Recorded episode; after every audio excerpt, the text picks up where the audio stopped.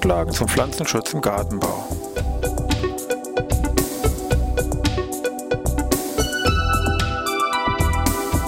Ein wöchentlicher Podcast der Forschungsanstalt für Gartenbau an der Fachhochschule Weinstefan von und mit Thomas Lohrer. Für Gartenbaustudenten und alle anderen, die sich für Krankheiten und Schädlinge an Pflanzen, deren Biologie und Bekämpfung interessieren. Thema heute Ambrosia.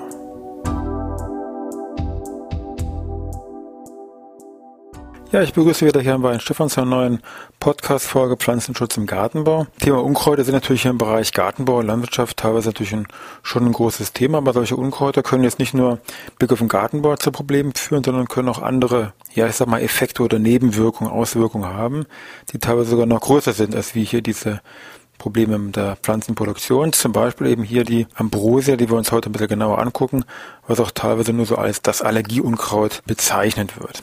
Also konkret geht es also heute um eine bestimmte Ambrosia, und zwar hier um Ambrosia artemisiifolia, zu Deutsch, meistens wird sie genannt beifußblättrige Ambrosie oder auch beifußblättriges Traubenkraut oder viele sagen einfach nur allgemein Ambrosia und fertig und mehr wird da gar nicht ähm, zugesagt und jeder weiß im Prinzip Bescheid. Die Heimat äh, von diesem Unkraut liegt hier im Bereich Nordamerika, ist dann irgendwann mal nach Europa verschleppt worden. Die ersten Nachweise für Europa liegen so ungefähr um 1860, wobei man sagen muss, dass erst in den letzten 20, 30 Jahren hier so eine Art massive Verbreitung hier von dieser Pflanze innerhalb von Europa stattgefunden hat.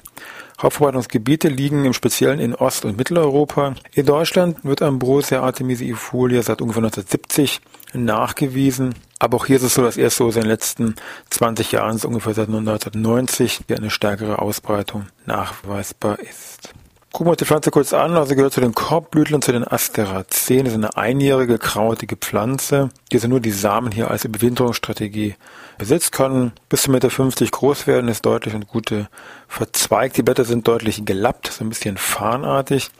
Und wichtig jetzt von beiden Seiten also Oberseite Unterseite hier hellgrün gefärbt. Die Stängel, auch diesen wichtiges Kriterium, sind behaart, von der Färbung her grünlich, zum Herbst hin werden sie ein bisschen rötlich und die Blüte von Ambrosia setzt etwa ab Juli ein, wobei die weiblichen Blüten in den Blattachseln sitzen, da die relativ unscheinbar sind. Die männlichen Blüten, das ist hier der Blütenstand, den wir eigentlich hier immer sehen können, der liegt am Triebende und der ist hier deutlich traubenförmig ausgebildet. Auch dies jetzt haben wir das dritte entscheidende Kriterium für die Bestimmung der traubenförmige männliche Blüten, da auch häufig dieser Name Traubenkraut. Die Anzahl Samen pro Pflanze schwankt so ein bisschen. Im Schnitt ungefähr sagen wir, sind es 3000 Samen pro Pflanze, kann aber auch Maximum bis zu 60.000 hier hochgehen. Botanisch wird hier eine Achäne ausgebildet, die ist so ein paar Millimeter groß, drei bis vier Millimeter und besitzt an den Enden deutliche, so fünf bis sieben Dornen kann man relativ gut hier erkennen. Und diese Samen sorgen eben jetzt letztendlich natürlich für die Verbreitung, aber auch für eine, ja langfristig gesehen, Verseuchung des Bodens, weil nämlich diese Samen sehr lange im Boden noch haltbar sind. Es gibt Untersuchungen zur Keimfähigkeit. Also nach 20 Jahren Lagerzeit haben die noch 85% Keimfähigkeit und selbst nach 40 Jahren noch 4% Keimfähigkeit. Das heißt, das Saatgut erstmal im Boden drin ist, dann natürlich hat der Landwirt, der Gärtner, der Hobbygärtner hier schlechte Karten. Die Pflanze selber stirbt ansonsten zum Herbst, Winter hin dann ab.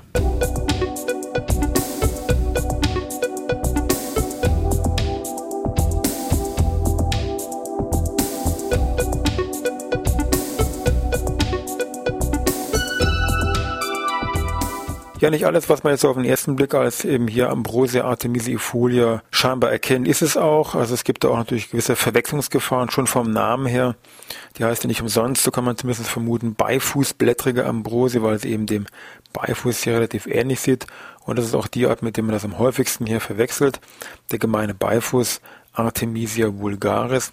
Aber sagen wir mit diesen eben schon zitierten drei Merkmalen, Stichwörter Blätter, Stängel und Blüte, männliche Blüte, kommen wir da eigentlich relativ gut mit zustande, dass wir das eigentlich hier klar abtrennen können. Daneben gibt es noch ein paar andere Möglichkeiten der Verwechslung. Das hängt aber auch mit den botanischen Kenntnissen, sage ich mal, zusammen. Also mögliche Verwechslungen ergeben sich vom Grundsatz her mit zum Beispiel weißer Gänsefuß, Amaranthgewächsen und auch der Hundspetersilie. Gucken wir mal so einen Jahresverlauf an. Wir hatten gesagt, Saatgut ist ja, sagen wir mal, die Winterungsstrategie. Also Keimung setzt dann eben im Frühjahr an. Also von der Keimung her ist ein ganz klarer Lichtkeimer, der relativ konkurrenzschwach ist. Also wenn er ein bisschen tiefer im Boden liegt, 5, 6, 7 Zentimeter, dann ist mit Körmung hier nichts mehr zu holen. Hat erstmal relativ langsames Wachstum, setzt erst später dann so ungefähr ab Mitte Juni deutliches Längenzuwachs und die Blüte findet dann ungefähr von Juli bis Oktober statt. Die Blüten selber werden übrigens vom Wind hier bestäubt. Es kann also aber auch eine Selbstbefruchtung stattfinden und hier dann eben zur Bildung keimfähiger Samen führen. Die Samen werden dann ungefähr ab Mitte August ausgebildet. Also Saatgut Magboschen ist hier eben die zentrale Schaltstelle und auch die Verbreitung von diesem Unkraut erfolgt natürlich hier im Wesentlichen über das betreffende Saatgut. Saatgut, was im Boden drin ist, das heißt über den Transport von Erde, Kompost oder irgendwelche Geräten, wo diese Samen dranhängen, kann eine Ausbreitung hier von Ambrosia stattfinden. Möglich wäre auch, ähm, weil nämlich dieses Sarkol, also diese Achänen schwimmfähig sind, dass über irgendwelche Wasserläufe, Schneeschmelze, ähnliches, wo also Wasser in Bewegung ist, hier ebenfalls eine großräumige Verteilung stattfinden kann. Weitere Möglichkeit, die auch ganz zentral von Bedeutung ist, ist verunreinigtes Saatgut, insbesondere mit Blick auf den Hobbygarten. Ganz zentral war nämlich, dass in Vogelfuttermischungen den Sonnenblumenkerne jetzt beinhalten, da häufig recht massiv hier mit beigemischt, also unbewusst beigemischt ist und hier das Ganze entsprechend dann in die Nähe von diesen Vogelfutterplätzen dann plötzlich jede Menge von diesen Ambrosia-Pflanzen hier auftauchen. Grenzwerte für irgendwelche Futtermischungen hier bezogen auf Ambrosia gibt es seitens der EU bisher noch nicht. In der Schweiz ist man da schon ein bisschen weiter. Die haben dort hier entsprechende Grenzwerte, dass nur so und so viel Samen von Ambrosia hier in diesen Futtermischungen drin enthalten sein dürfen. Gut, da wollen wir schauen, wo nun eigentlich die gesundheitlichen Probleme bei dieser Ambrosia-Pflanze liegen.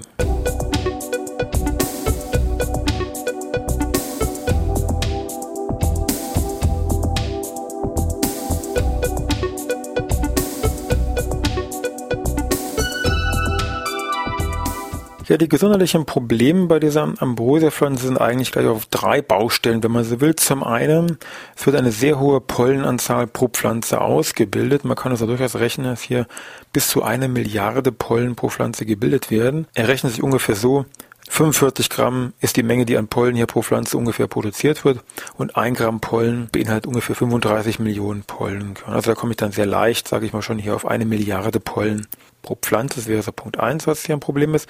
Punkt zwei ist, das allergene Potenzial von diesen Pollen ist sehr hoch im Vergleich zu anderen Gräserpollen etc. Und der dritte, auch ganz erhebliche Punkt ist, dass die normale Pollensaison, sprich hier Gräser, um deutlich ja, nach hinten verlängert wird, nämlich fast um zwei Monate. Also wenn die Gräser eigentlich abklingen, ist normalerweise Ende und dann kommt erst hier Ambrosia mit seinem Pollenflug und schiebt diese Zeit noch deutlich mal nach hinten. Das sind eigentlich drei Probleme, die hiermit verknüpft werden können. Die Folgen von dieser betreffenden Allergie ist eben dieser, sagen wir mal, klassische allergische Schnupfen oder auch entsprechende Hautreizung, die jetzt hier direkter Kontakt mit der Pflanze zu folgen haben können, aber eben Hauptproblem ist hier eben hier schon dieser allergische Schnupfen. In den USA, wo das natürlich schon seit längerer Zeit bekannt ist, ist ja die Heimat, hier haben wir gesehen, ist ja nach Europa verschleppt worden. Es sind ungefähr 10 bis 20 Prozent der Amerikaner regieren also allergisch hier auf diese Ambrosia-Pollen. Die Kosten, die da sagen wir, langfristig oder eine Summe auf das Gesundheitswesen zukommen, sind äh, relativ hoch kann man mal auf die Länder gucken, die eben schon längere Zeit sich damit, sage ich mal, mit auseinanderzusetzen haben oder zu kämpfen haben. Also hier meinetwegen Kanada, Provinz Quebec gibt es Zahlen für, dass die ungefähr 30 Millionen Euro pro Jahr hier entsprechend ausgeben. Oder es gibt solche spezifischen Zahlen wie meinetwegen aus dem Jahr 2002 jetzt schon, aus Mailand, bestimmtes Klinikum, was hier also für die Behandlung dieser Ambrosia geplagten Patienten in diesem betreffenden Jahr 1,4 Millionen Euro hier ausgegeben hat. Also langfristiges Ziel sollte natürlich dann schon sein, diese Pflanze irgendwie hier, sage ich mal, zu vernichten, zu eliminieren, die sich aber mittlerweile in Deutschland doch schon in größeren Flächen hier, sage ich mal, ausgebreitet hat. Also insgesamt schon eben hier in größeren Bereichen von Deutschland vorkommen. Es gibt eine ganze Reihe an regionalen und länderweiten Aktionsprogrammen. Es gibt Meldelisten, Handlungsanweisungen, die relativ breit gefächert sind. Und Zielgruppe ist einmal natürlich der Produktionsanbau, Landwirtschaft, aber auch geht ganz klar runter bis zum entsprechenden Hobbygärtner, der bei sich im Garten eben diese betreffenden Pflanzen, Stichwort hier Vogelfutter, wiederfindet und eben auch entsprechend aktiv werden müsste. Im Detail sollte man vielleicht noch bedenken, dass neben dieser jetzt klassischen Ambrosia-Art, also Ambrosia artemisiifolia, es auch noch andere Ambrosia-Arten gibt. Wir haben gesehen, dass hier eine entsprechende größere Gattung, ungefähr 40 Arten fallen darunter. Es gibt auch andere Arten, die ebenfalls ein allergenes Potenzial besitzen und ebenfalls hier, wenn auch seltener, vorkommen. Nur ein Beispiel, da würde die Art Ambrosia coronopifolia drunter fallen, wo die das Besondere aufweist, dass die neben dem Saatgut auch noch sich vegetativ vermehren kann, nämlich durch entsprechende ja Kriech- oder Wurzelausläufe, was natürlich dann auch ein zusätzliches Problem darstellen kann. Bekämpfung. Ja, wollen wir mal gucken, was wir da machen können.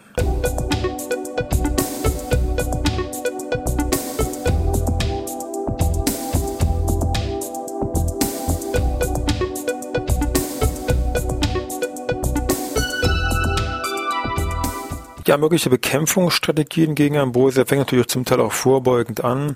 Stichwort eben hier Vogelfutter, dass man eben dort bisschen versucht, irgendwie ein Ambrosia freies Saatgut jetzt irgendwo herzubekommen und dass man auch nicht jetzt so, gerade was so schön billig ist, so Vogelfutter für irgendwelche, zur Begrünung von irgendwelchen Bracheflächen hernimmt. Also dann sollte man schon eben hier entsprechendes geprüftes, zertifiziertes Saatgut einfach hernehmen. Ansonsten im Hobbybereich kann man sagen, klar, zentraler Punkt ist natürlich die Pflanze zu entfernen. Natürlich möglichst vor der Blütenbildung, auch vor der Samenbildung. Speziell hier natürlich äh, muss man irgendwelche Handschuhe oder Feinstaubmasken tragen wenn dann doch noch vielleicht hier Blüte schon am Laufen ist. Wenn es dummerweise doch schon am Blühen ist, dann sollte man das zumindest auf den Nachmittag verlegen, weil nämlich die Pollenabgabe speziell am Vormittag mit einer Spitze zum Mittag ist, aber ansonsten mal das günstigste Pflanzen vor der Blüte hier ganz klar zu entfernen, rauszureißen mit Wurzeln und dann in den Restmüll hier zu entsorgen.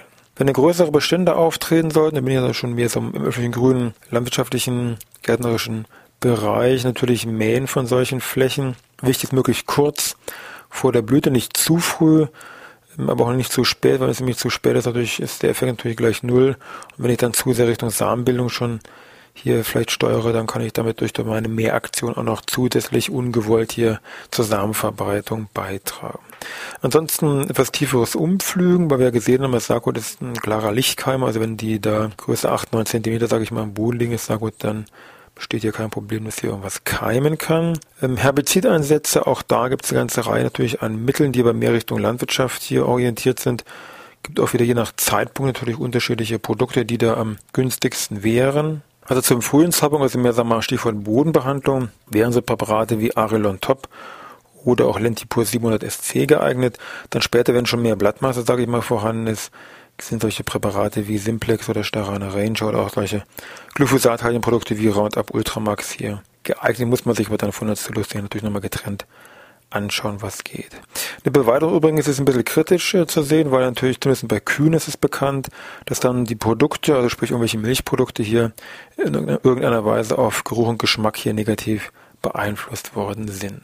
Also Ambrosia relativ großes Thema schon seit ähm, einer gewissen Zeit. Deswegen auch im Netz finden Sie ein paar zentrale Informationsseiten.